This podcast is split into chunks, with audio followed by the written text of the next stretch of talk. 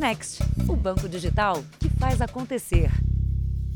Olá, boa noite. Boa noite. Um suspeito foi preso hoje na investigação dos ataques em Araçatuba, no interior de São Paulo. Pelo menos 20 criminosos ainda estão foragidos. O homem detido não teria participado diretamente da ação, mas guardaria informações úteis sobre o ato. 15 dias depois do terror, a Polícia Federal fez a primeira operação na investigação do ataque às agências bancárias de Araçatuba, no interior de São Paulo. Policiais federais e militares estiveram ao mesmo tempo em 20 endereços logo pela manhã. Foram cumpridos mandados de busca e apreensão em cinco cidades. Além de Araçatuba, os agentes vasculharam imóveis em Campinas, Guarulhos, Piracicaba e também na capital paulista. O único suspeito preso hoje foi detido aqui na capital paulista e interrogado na sede da Polícia Federal. Segundo fontes da PF, ele não teve participação direta no mega assalto. Os investigadores negociam uma delação premiada com o criminoso. Até agora foram oito prisões pelo ataque. Há ainda mais de 20 foragidos. No fim do mês passado, durante duas horas, criminosos levaram pânico à população. Moradores foram usados como escudos humanos pela quadrilha e ficaram na linha de tiro entre polícia e assaltantes. Três pessoas morreram e cinco ficaram feridas. Para impedir a aproximação da polícia, a quadrilha espalhou dezenas de explosivos pela cidade. Cleiton Soares Teixeira, um jovem de 26 anos, teve os pés amputados depois de se aproximar de uma das bombas. Outra vítima, Lucas Nunes da Silva, continua internado na UTI, mas já respira sem a ajuda de aparelhos. Veja agora outros destaques do dia. Advogado nega ser sócio da empresa que avalizou o contrato da Covaxin presidente do Banco Central diz que juros subirão até onde for preciso para conter a inflação.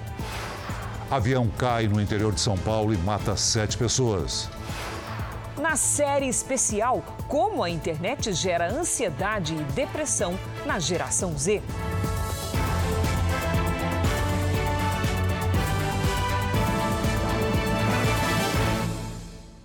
Oferecimento crédito imobiliário Bradesco. Taxa a partir de 2,99% ao ano.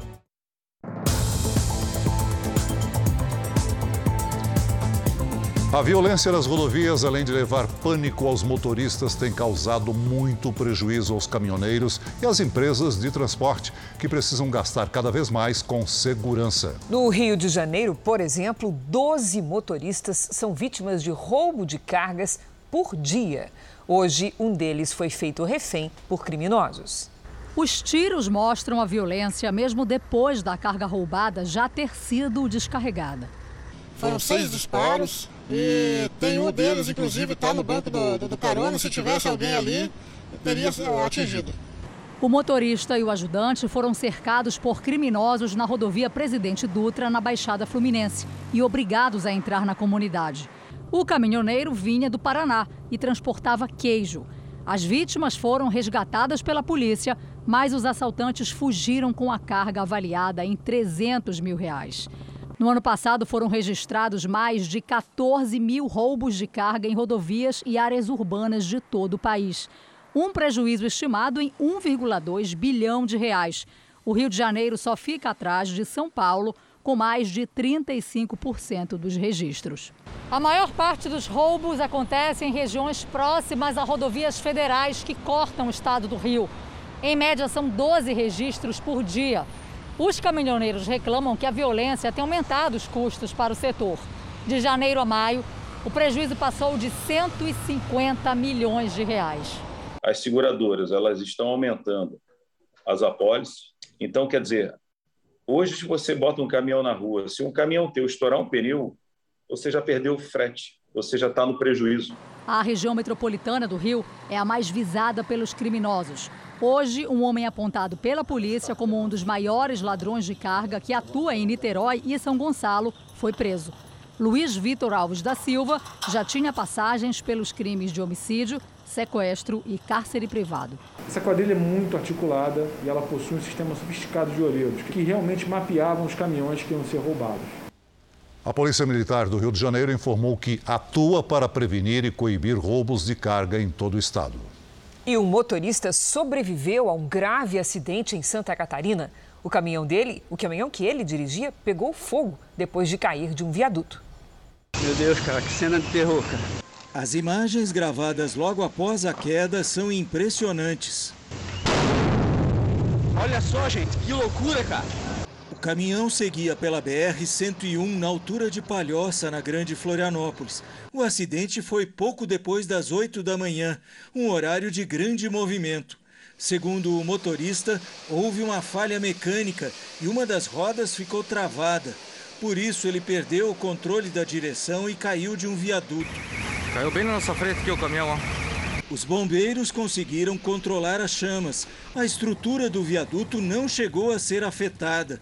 O trânsito ficou parcialmente interrompido durante toda a manhã para a remoção dos destroços. O motorista escapou por pouco da morte. Ele usava o cinto de segurança na hora da queda e precisou quebrar o vidro da janela, mas conseguiu abandonar a cabine antes da explosão.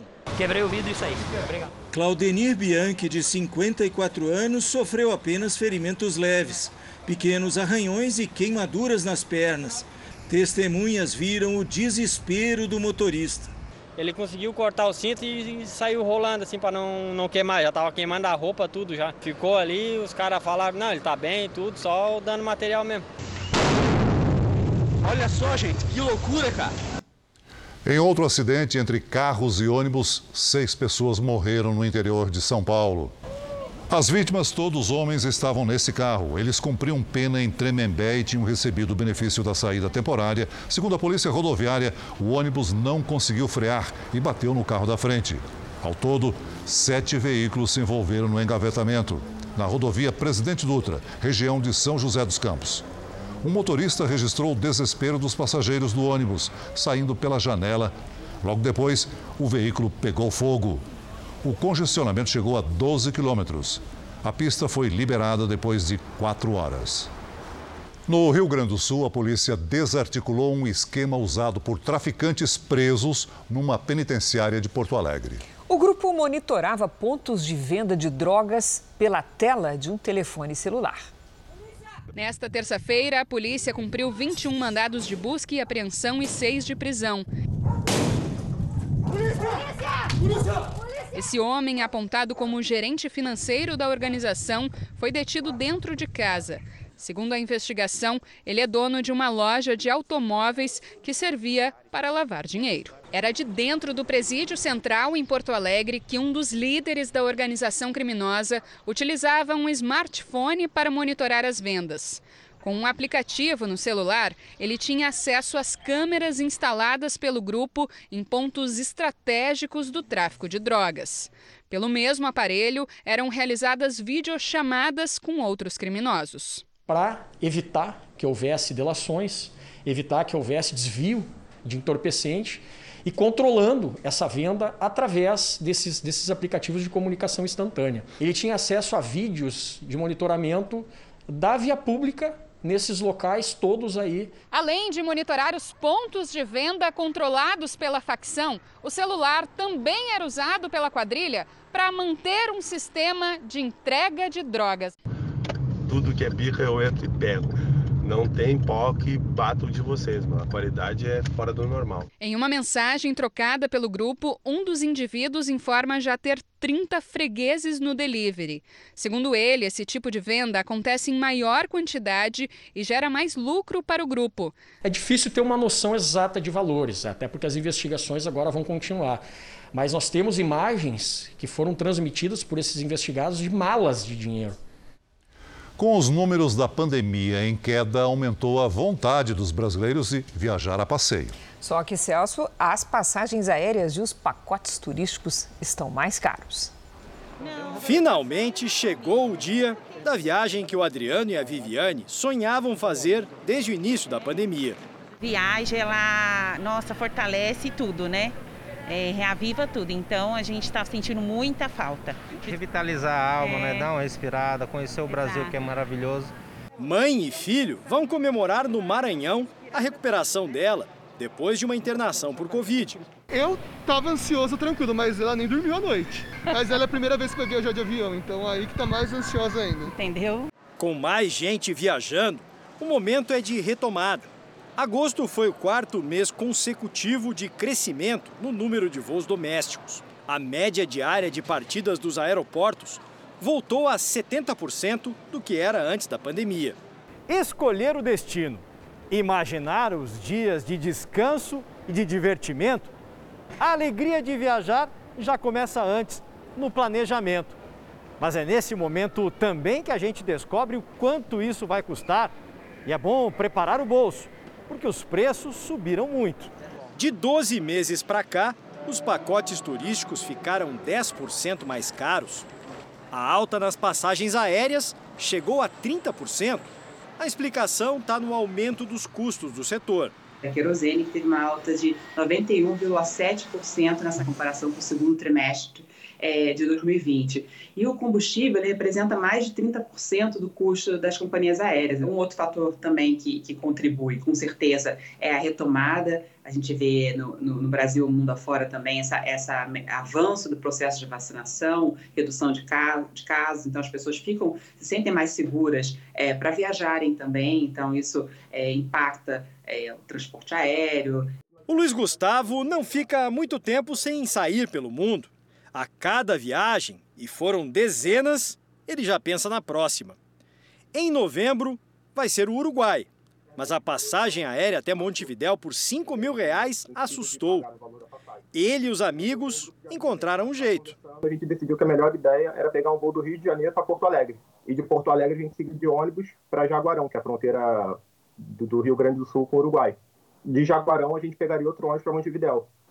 E assim a nossa viagem não sairia com, com um custo absurdo, seria com preço acessível para eu e meu grupo de amigos conseguir chegar lá. E o Rei Pelé recebeu alta da UTI, foi transferido para o quarto de um hospital hoje em São Paulo. O ex-jogador passou por uma cirurgia para retirada de um tumor do cólon no último dia 4. Desde então, estava internado na unidade de terapia intensiva.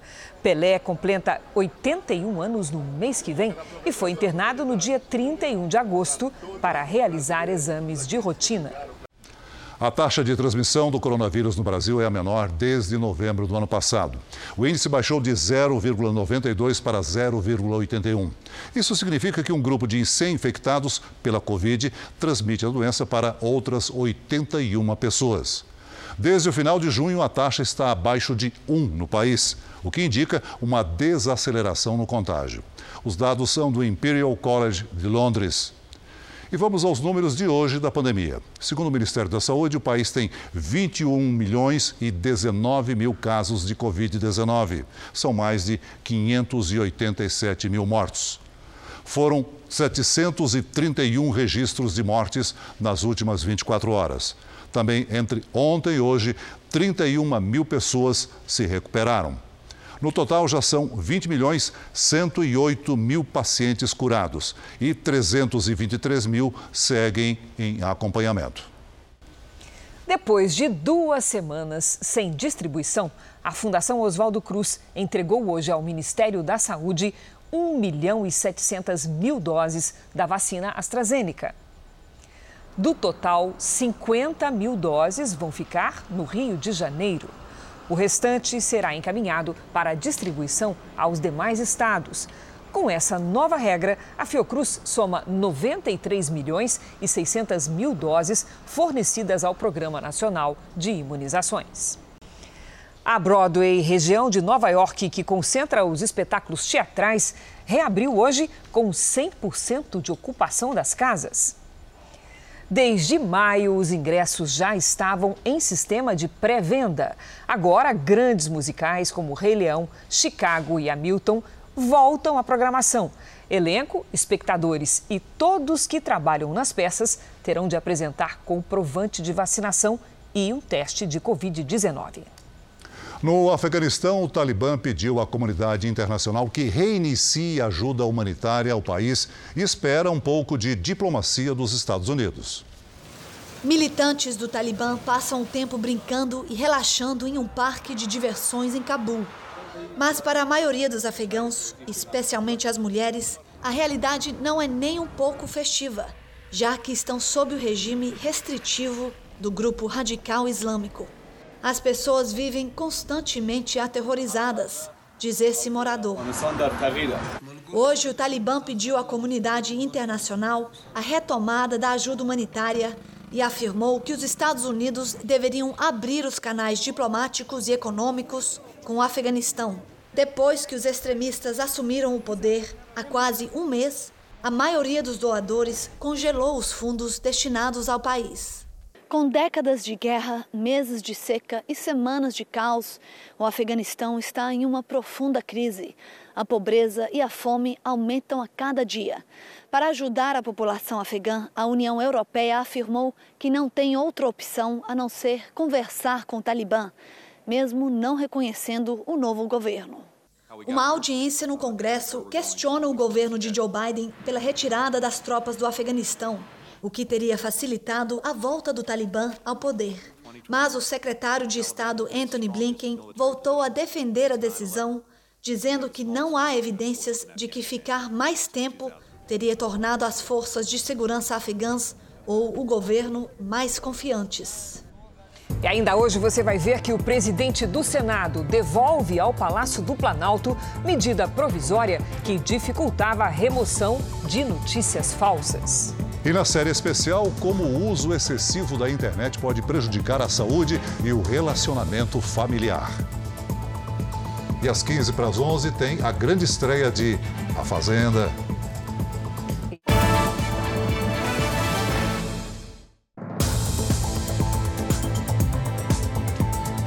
Segundo a Agência Nacional do Petróleo, o preço da gasolina subiu pela sexta semana seguida. O reajuste acumulado da gasolina entre janeiro e agosto ultrapassa 31%, enquanto a inflação nesse período ficou abaixo dos 6%. Diesel e gás de cozinha também subiram bem acima do IPCA. O maior valor médio da gasolina é o do Rio Grande do Norte, com o litro a R$ 6,62. Em segundo lugar, vem o Piauí, onde a gasolina é comercializada por R$ 6,60 em média.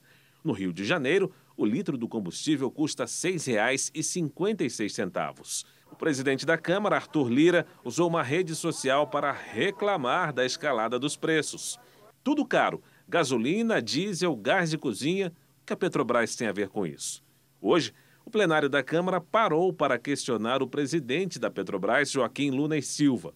O presidente da estatal explicou a relação do custo do petróleo no mercado internacional com o que é cobrado nas bombas. Nós sabemos que isso aí é uma série de incidências de, de impostos, mas não tem a ver com o custo da produção é, é, da Petrobras.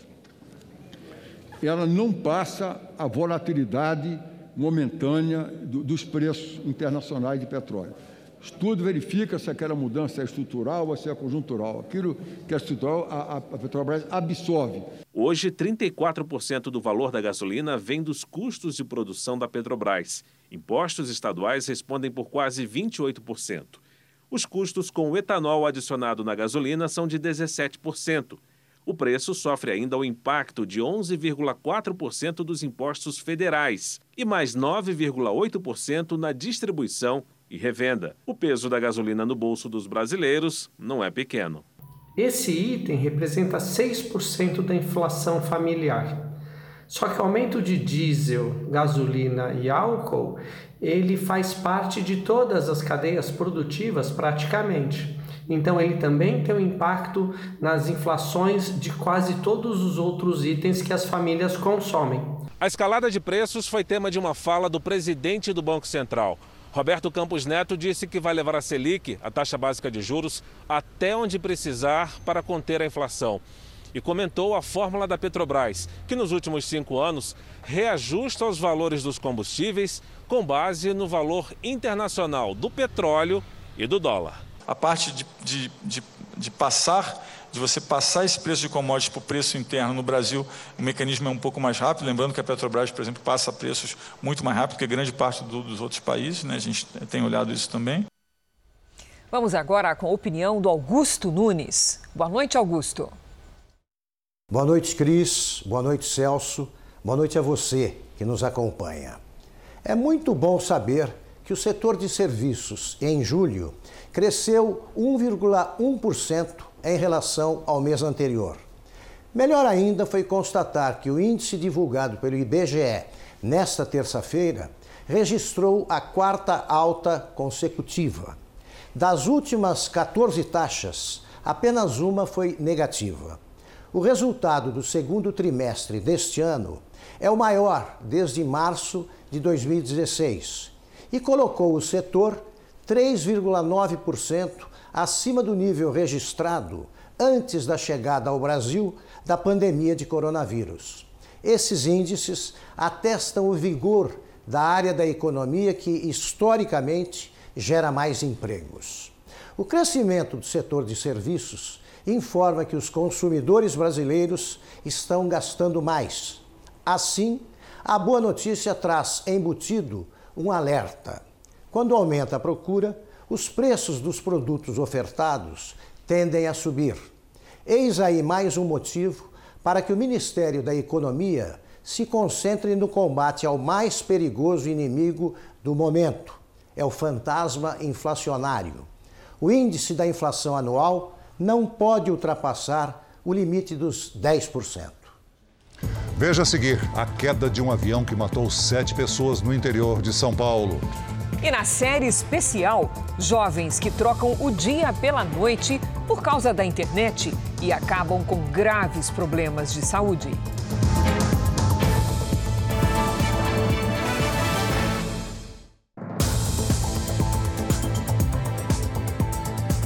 Sete pessoas morreram na queda de um avião de pequeno porte em Piracicaba, no interior de São Paulo. Entre as vítimas está o empresário Celso Silveira de Melo Filho, acionista do grupo Cosan.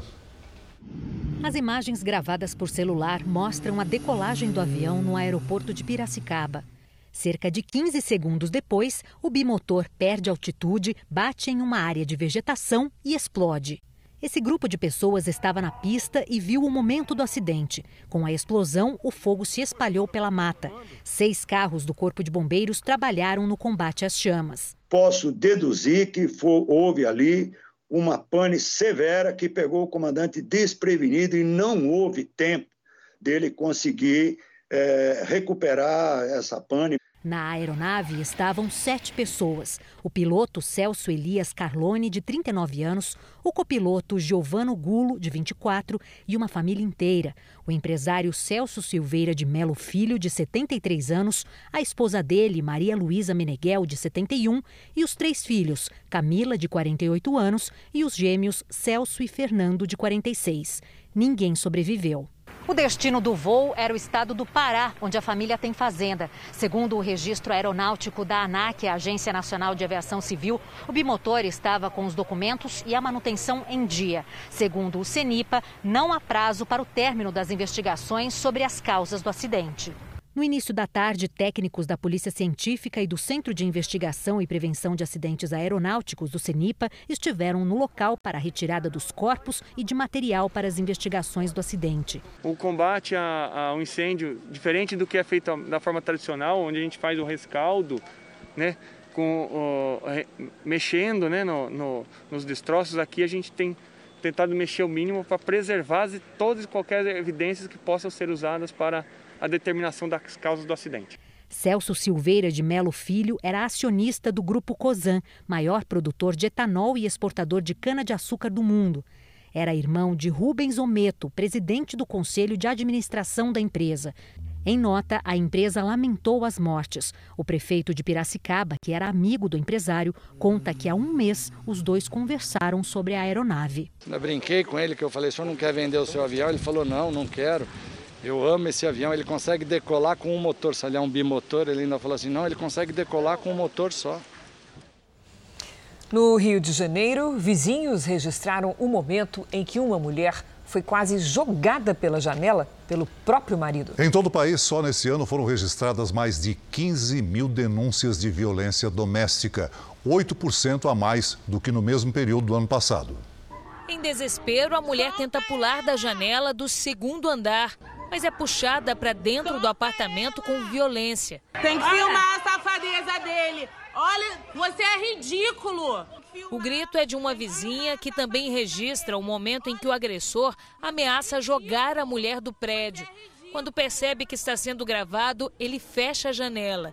O filho dela, de 4 anos, que aparece sozinho nessa imagem, foi trancado em outro quarto. Os vizinhos contam que essa não foi a primeira vez que as agressões chegaram a esse ponto. Em uma delas, a vítima pulou da janela para conseguir fugir do companheiro e precisou passar por uma cirurgia. Ela está grávida de três meses. As marcas do relacionamento violento estão espalhadas pelo corpo. Muito abalada, ela prefere não mostrar o rosto. Eu tenho certeza que se a vizinha lá que está com meu filho agora ela não tivesse batido na minha porta, eu não teria tirado minha vida. Porque ele fica transtornado demais. Quando Vitor de Oliveira perdeu o emprego, as agressões ficaram ainda mais frequentes. A gente sempre acredita que a pessoa possa vir a mudar. Só que com o tempo vai continuando as agressões e a ficha vai caindo que não, que só piora. Ele está preso e deve responder por tentativa de feminicídio. Ela vem sofrendo inúmeras violências pelo autor, né, e ameaça de morte, violência psicológica, né, física, moral, enfim. E, e ela nunca registrou, né, inclusive por vergonha, por medo. O presidente Bolsonaro voltou a dar declarações no sentido de acalmar a relação entre os poderes. O dia no Palácio do Planalto foi dedicado à área das comunicações. O ministro das Comunicações, Fábio Faria, aproveitou o evento no Palácio do Planalto para fazer um balanço sobre o leilão das faixas da internet 5G no Brasil. O edital é analisado pela Anatel. Um dos conselheiros pediu um tempo maior para concluir a avaliação, mas o governo espera que não ocorram atrasos no leilão, previsto para outubro. Falei com o relator ontem e hoje, e ele me garantiu que está mandando as perguntas finais para o Ministério das recomendações do TCU e na semana que vem estaremos votando para publicarmos o edital e termos o leilão do 5G para o país. Nós precisamos levar a internet para o norte e para o nordeste. O leilão da internet 5G não terá como objetivo arrecadar recursos. Isso significa que as empresas vencedoras terão que levar serviços para as regiões mais isoladas do país e construir uma rede privada para o governo federal. O Ministério das Comunicações quer tornar obrigatório que até julho do ano que vem a tecnologia esteja instalada nas 27 capitais do país. Durante o evento foi entregue o prêmio Marechal Rondon de Comunicações. Um dos homenageados foi Márcio Novaes, presidente da Abratel, Associação Brasileira de Rádio e Televisão. O presidente Jair Bolsonaro também recebeu o prêmio e aproveitou o discurso para defender a medida provisória que dificulta o combate às fake news. Fake news faz parte da nossa vida. Quem nunca contou uma mentirinha para a namorada? Se não contasse, a noite não ia acabar bem. Eu nunca menti para a dona Michele.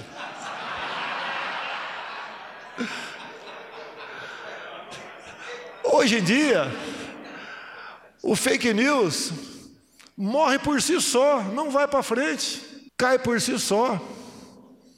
Não precisamos de regular isso aí. Deixemos o povo à vontade.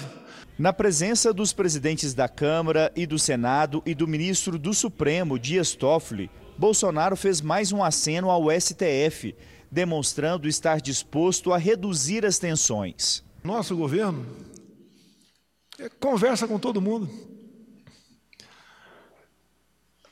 Esse prêmio, esse simples troféu, é um reconhecimento a todos vocês pela colaboração com o governo e com o Brasil. O que seria do Executivo sem o Senado, sem a Câmara? E também, por que não dizer, em muitos momentos, sem o nosso Supremo Tribunal Federal. Nós somos um só corpo. o nosso bom entendimento, a alegria do nosso povo. E agora há pouco, o presidente do Senado, Rodrigo Pacheco, devolveu ao Palácio do Planalto a medida provisória que dificultava a retirada de notícias falsas da internet. Na prática, a medida perde a validade. Então vamos voltar a Brasília com o nosso colega Tiago Nolasco. Boa noite, Tiago. Quais são os detalhes? Oi, Cris. Boa noite para você, para o Celso e para todos. Rodrigo Pacheco, ao anunciar a decisão de devolver a medida provisória ao Palácio do Planalto, disse que essa MP causa aí insegurança jurídica. Rodrigo Pacheco tomou a decisão depois de ouvir a assessoria jurídica do Senado e também de receber pressões de parlamentares. Mas antes de anunciar a decisão, ele comunicou ao presidente Jair Bolsonaro que devolveria a medida provisória em um evento que a gente acabou de ver aqui no Palácio do Planalto. Vale lembrar que essa medida provisória também já tinha um parecer contrário da Procuradoria-Geral da República. E agora há pouco, a ministra Rosa Weber do Supremo, em uma decisão liminar, tornou sem efeitos a medida provisória. Ela atendeu a um pedido de partidos políticos que consideram que as mudanças no marco civil da internet prejudicam o combate às fake news. Celso Cris, é com vocês em São Paulo. Obrigada, Nolasco. Eu convido você agora a verificar uma notícia em destaque no portal R7. O plenário do Supremo Tribunal Federal formou maioria e confirmou a decisão do ministro Ricardo Lewandowski sobre o envio de vacinas para São Paulo. Em agosto, ele havia concedido uma liminar para garantir as remessas em número suficiente para a aplicação da segunda dose contra a Covid no estado. A reportagem também mostra que, na época, ao acionar o Supremo, os procuradores de São Paulo alegaram que 220, 228 mil doses deixaram de ser encaminhadas ao Estado. Para ler esta e outras notícias, basta apontar a câmera do seu celular para o QR Code que aparece aí na sua tela ou então acesse r7.com. Vamos ver agora como é que está o andamento da vacinação em todo o país. Somadas as aplicações da primeira, segunda e terceira doses, mais de 1 milhão 403 mil pessoas receberam a vacina contra o coronavírus nas últimas 24 horas. Hoje o Brasil tem mais de 139 milhões de vacinados com a primeira dose e mais de 75 milhões 299 mil brasileiros 35% da população completaram a imunização. Vamos ver os estados? Em Minas Gerais, a primeira dose foi aplicada em mais de 14 milhões de pessoas. Isso representa 66% dos mineiros. A Bahia vacinou até agora pouco mais de 9 milhões 103 mil habitantes. Quase 61% da população do estado recebeu a primeira dose. No Pará, quase 49% dos paraenses também receberam a primeira dose. 4 milhões 288 mil pessoas. Já no Tocantins, mais de 891 mil pessoas foram vacinadas, sempre com a primeira dose, pouco mais de 55% dos moradores. No nosso portal r7.com, você acompanha a situação de todos os estados no mapa interativo. A CPI da pandemia ouviu hoje o advogado e empresário Marcos Tolentino. Ele negou ser sócio da empresa que deu fiança para o contrato da Covaxin. Depois da justiça decidir que ele teria de comparecer à CPI, nem que fosse à força, Marcos Tolentino negou que seja sócio do FIBBank. Apesar do nome, a empresa não é uma instituição financeira. Mesmo assim, deu uma carta-fiança de mais de 80 milhões de reais a Precisa Medicamentos para que ela fechasse contrato da Covaxin com o Ministério da Saúde. Eu, Marcos Tolentino, né, afirmo que não possuo qualquer é, participação na sociedade. Não sou sócio da, da, empresa. Já em relação a Precisa Medicamentos, jamais os representei ou realizamos qualquer negócio. A suspeita da CPI é que o FIBBank seja uma empresa fantasma formada por laranjas e que, por isso, não teria como honrar o pagamento ao Ministério. Tolentino seria sócio oculto da empresa. E tem procuração pública com amplos poderes dessa empresa podendo tudo fazer, abrir e movimentar contas, vender, comprar e alienar bens móveis e imóveis, enfim, agir como dono e administrador da empresa. Ele não era só um procurador. Por várias vezes, Tolentino foi questionado sobre quem comanda o FIBBank. Nenhuma das vezes ele respondeu. Então gostaria de permanecer pelo meu direito constitucional em silêncio, porque seria uma, uma explicação de muitas, muitas horas. Eu gostaria de, de utilizar em outras o meu palavras, direito ao silêncio. Tolentino é dono de 15 empresas e disse que nenhuma recebeu dinheiro do FIBBank. Alguma empresa de Vossa Senhoria, essa é uma pergunta concreta, pontual, recebeu algum valor do FIBBank pela emissão de garantia fidejussória em favor da Precisa Medicamentos? Não, não, senhor. Tolentino admitiu ser amigo de Ricardo Barros, mas afirmou não ter relações comerciais com ele. Sobre a minha ligação com o deputado Ricardo Barros, que eu sei que é, que é uma coisa assim, cabe é, declarar que se trata de um conhecido de muitos anos, desde quando eu morei em Curitiba, né? E que residi na cidade lá, sendo que até hoje mantenho com ele vínculo de respeito, amizade, nada mais do que isso. Tolentino também negou qualquer relacionamento especial com o presidente Bolsonaro. Estive com ele em alguns encontros, meramente casuais. Eu conheci ele quando ainda deputado, de poucas vezes. Encontrei também como presidente que isso é totalmente registrado. Durante o depoimento, os senadores aprovaram um requerimento que sugere à Procuradoria-Geral da República que todos os contratos que têm garantia do FIBBank sejam auditados pela Procuradoria-Geral da República e pelo Tribunal de Contas da União. O relatório final da CPI será encaminhado ao Tribunal de Contas da União, à Procuradoria-Geral da República e ao Tribunal Penal Internacional. No documento, o relator Renan Calheiros deve sugerir mudanças na lei do impeachment. O relator defende que o presidente da Câmara tenha 15 dias para decidir sobre os pedidos de impeachment que chegam ao seu gabinete. Essa modificação ainda precisa ser aprovada pelo Congresso. O incêndio na Chapada dos Veadeiros, em Goiás, um dos parques mais lindos do Brasil, já dura dois dias e queimou o equivalente a 9 mil campos de futebol. A ajuda para combater as chamas vem do céu, ainda que não seja na forma de chuva. A temperatura perto dos 40 graus e a seca favorecem o surgimento de novos focos de incêndio. A umidade do ar em todo o estado de Goiás está na casa dos 10%, mas a principal ameaça é a ação humana. A grande maioria dos incêndios nessa época do ano são incêndios criminosos, ou seja, uma pessoa foi lá e ateou o fogo de propósito, né? E esse fogo pode ter sido ateado de propósito para pegar fogo no parque, né, que isso infelizmente acontece, ou pessoas que utilizaram o fogo de forma indevida e esse fogo saiu do controle. Causar incêndio é crime previsto no Código Penal Brasileiro e pode dar até seis anos de prisão mais o pagamento de multa. Imagens de satélite ajudam a polícia a rastrear a origem do fogo. Mesmo assim, as ocorrências não param de crescer. No Cerrado, são 30% a mais que no ano passado. Então vamos com a previsão do tempo. O tempo mudou no estado de São Paulo depois do calorão. O céu ficou encoberto e vieram as primeiras pancadas de chuva. Deve ter sido a frente fria que a Lidiane mencionou ontem. É isso mesmo, Lid? Boa noite. É isso mesmo, Cris. Boa noite para você, Celso, para você aí do outro lado. Olha, pelas imagens de satélite é possível ver que as nuvens mais carregadas ainda estão na região sul. O que aconteceu em São Paulo hoje foi uma prévia da chegada da frente fria. Nesta quarta-feira, ela avança e aí sim mantém as nuvens de chuva sobre o sudeste e o centro-oeste, com alerta para temporais, ventania e granizo no interior de São Paulo e de Mato Grosso do Sul.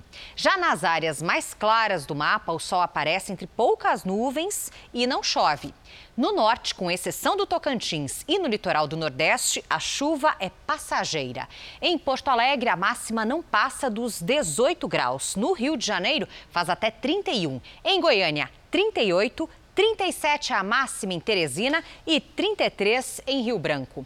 Em São Paulo, a chuva continua nesta quarta. A quantidade de água não é grande, mas vai aliviar o calor e o tempo seco. Máxima de 23 graus. Já na quinta, a gente vai sentir a queda na temperatura, máxima de 18. Na sexta, seca tudo de novo e esquenta, com 29. E no sábado, 30 graus. Tempo Delivery. O Chico e a Ana Cleiva estão de olho no tempo no Recife, Pernambuco. Olha aí os dois na tela. Vamos lá, Chico e Ana Cleiva. Quarta-feira nublada, com chuva a qualquer hora e máxima de 28 graus. Na quinta faz ainda mais calor, com 29 e pancadas de chuva à tarde e à noite. Vamos atender o delivery para o Otávio na capital federal, Lid. É pra já. Otávio, além do calorão, o tempo seco vai pegar pesado por aí. Nada de chuva nos próximos dias. Na quarta e na quinta faz até 34 graus. Na sexta, um pouco menos, 32. Participe do Tempo Delivery pelas redes sociais. É só mandar a sua mensagem com a hashtag você no JR. Até amanhã, gente. Obrigada, Lidy.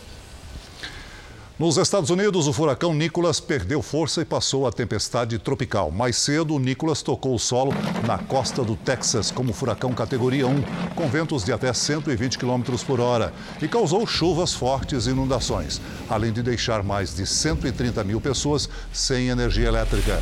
O fenômeno ainda deve passar pelos estados da Louisiana, Mississippi, Alabama e Flórida até sexta-feira. E também nos Estados Unidos, os eleitores da Califórnia vão decidir hoje se o governador do estado continua no cargo. 12% dos eleitores optaram pela abertura de um processo de recall capaz de interromper o mandato no meio.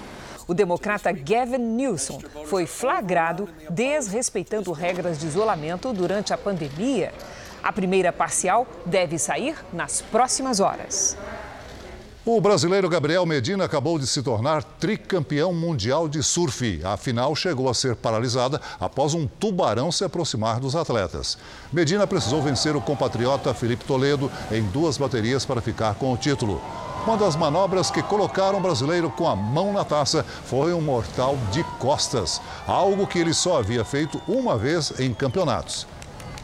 Pelo feminino, a brasileira Tatiana Weston Webb perdeu a final para a pentacampeã mundial Carissa Moore.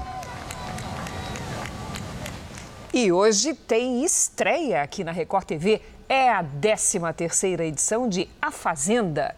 Este ano serão 21 participantes na disputa. 16 já foram revelados. Quatro candidatos ainda estão em segredo e um peão será escolhido pelo público.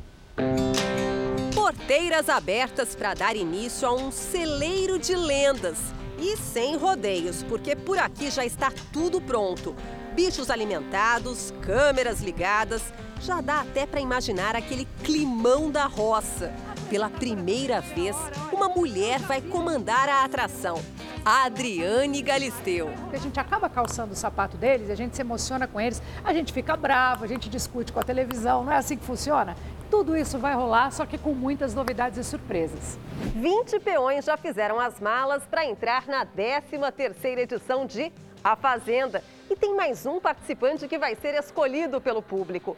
Dessa vez, novidade é o que não falta. Os assinantes do Play Plus terão acesso a nove sinais exclusivos para ver Fogo no Feno e o Chicote Estralar em tempo real, sem cortes. Os aspirantes a peão confinados em um paiol são o coreógrafo Alisson Jordan, as influenciadoras digitais Stephanie Matos e Mata Tavares e o rapper Krauk. O escolhido será o último a entrar na sede e vai se juntar a quatro celebridades ainda em segredo, e a modelo Solange Gomes e ao humorista Ricardo Melquiades, revelados há pouco e aos cantores MC Gui, o sertanejo Tiago, da dupla com Hugo, Nego do Borel, Tati Quebra Barraco e Fernanda Medrado. Tem ainda os atores Mussunzinho e Vitor Pecoraro. Os modelos Acrebiano Araújo, o Bill, e Daiane Melo, além dos influenciadores digitais Marina Ferrari, Valentina Francavilla, Mileide Mihaly, Lisiane Gutierrez e Gui Araújo. O elenco está sensacional. Eu não tenho dúvida que eles vão entregar tudo que a gente quer. E você pode esperar que a mãe tá on e vai entregar também, tá? Segura! Que a fazenda já vai começar. Gente, eu já tô com a espora afiada, com o chicote na mão e pronta para domar essa peãozada. E é isso aí, a Fazenda estreia daqui a pouco, às 15 para as 11 da noite. Não perca! O brasileiro é o povo que mais passa tempo conectado à internet. Em média, 5 horas por dia. No episódio de hoje da nossa série especial, vamos mostrar a história de Henry, uma criança que passava madrugadas jogando videogame. Mas o que deveria ser apenas uma diversão se tornou um vício e afetou a saúde mental do garoto. Quando os olhos tinham como referência a exuberância das fotos de revista, de modelos que serviam de inspiração, todo o corpo real parecia insuficiente, inadequado para o julgamento severo na visão temporariamente distorcida de uma menina. O dia que a minha mãe estava em casa, aí quando ela fazia comida, aí eu falava: Não, mãe, não quero comer, não, eu já comi. Enfim, mentia, falava que comi, aí eu comia só tomate. A, a, vontade que eu tinha de comer, tipo, se eu estava com fome, eu ia lá, cortava um tomate, jogava um salzinho e comia.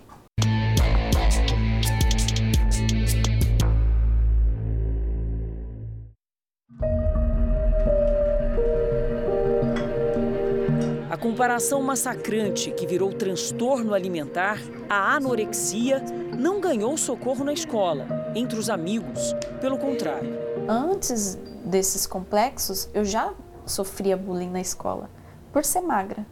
Chamava de Olivia Palito, é, Tasmania, porque eu, eu era muito assim, acelerada. Em casa não tinha crítica, mas desinformação. Os pais não reconheceram o perigo, achavam normal. Minha mãe achava engraçado. Mas a menina já é magra, comendo um pirex. E aí eu comecei a emagrecer demais. Eu comecei. Só que para minha família não foi perceptível. Só que para minha saúde, sim. Na adolescência, ela chegou a pesar 30 quilos. E para Thaís, ainda era muito. Essa semana eu tenho que perder mais um quilo para ficar igual tal pessoa que eu tinha como referência.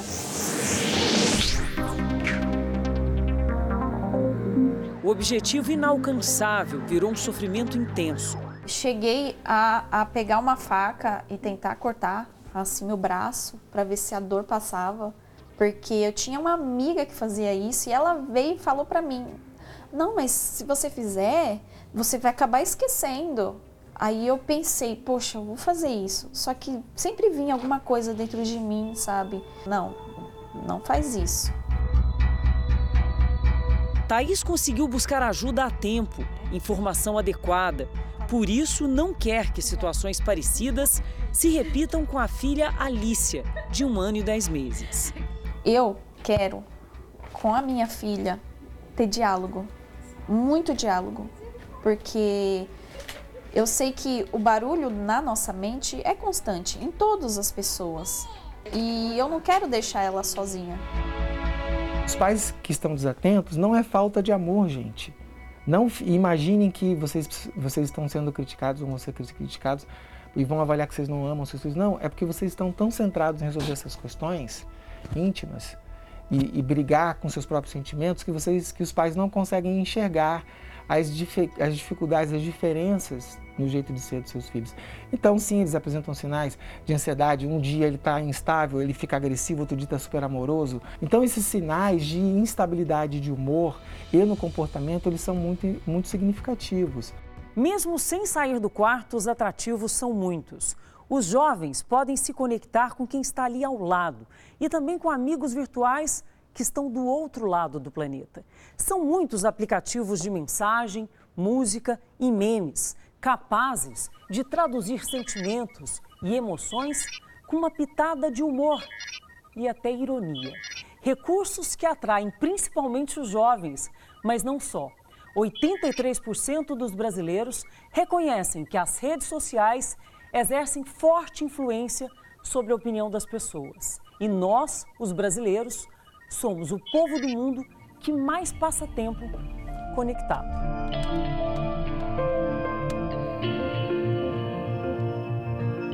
Mãe solo, vida corrida. Um videogame para distrair o filho nas horas vagas. O vício chegou aos poucos. Quando você percebeu que já não era só mais uma brincadeira, já se tratava de um vício. Quando eu comecei a chamar ele para sair, ele não queria ir para absolutamente lugar nenhum. Vamos no mercado, não, não vamos. Vamos no shopping, não, não vamos. Vamos num brinquedo, vamos num parque de diversão e ele não, não quer.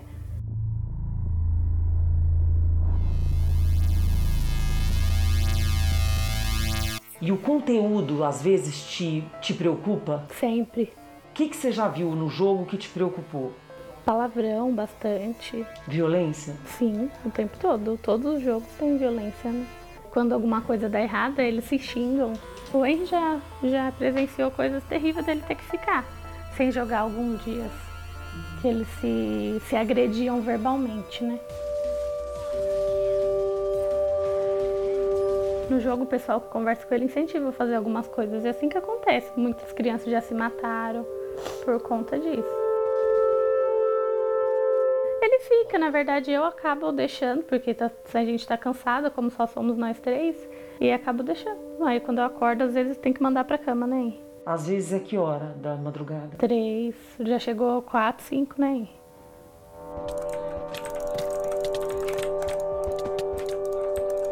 lá fora, todo mundo pode jogar. Você é magro ou gordo, todo mundo vai te jogar na internet, não. Ninguém vai saber a sua cara, nada. Os amigos de jogo foram tomando mais espaço na vida real e a exclusão virtual costuma cair como uma bomba por aqui. Na minha cabeça, parece que o mundo desmoronou. Mas aí minha mãe conversa comigo, daí fica tudo bem. Viver entre dois mundos por tempo demasiado, nem sempre com a família por perto, deixou a porta aberta para ansiedade, para depressão e crises de pânico. Chega de uma vez. Não tem controle. Uh -uh. E você fica com medo? Do que, que você tem medo? De tudo, do mundo, da internet também. Tenho muito medo. O que, que é a ansiedade para você? Seu corpo quebra e você fica sentado para sempre.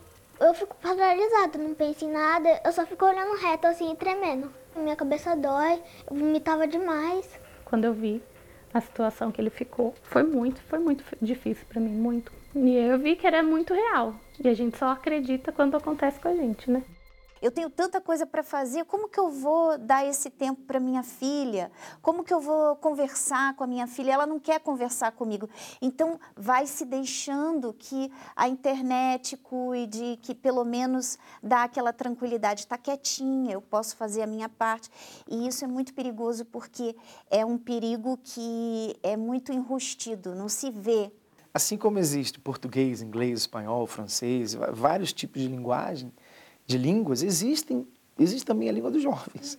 E o pai vai ter que aprender qual, qual a, a, a língua que aquele jovem usa para se comunicar. Tem que tirar tempo para conversar, para identificar, tem os sinais que, que o jovem dá.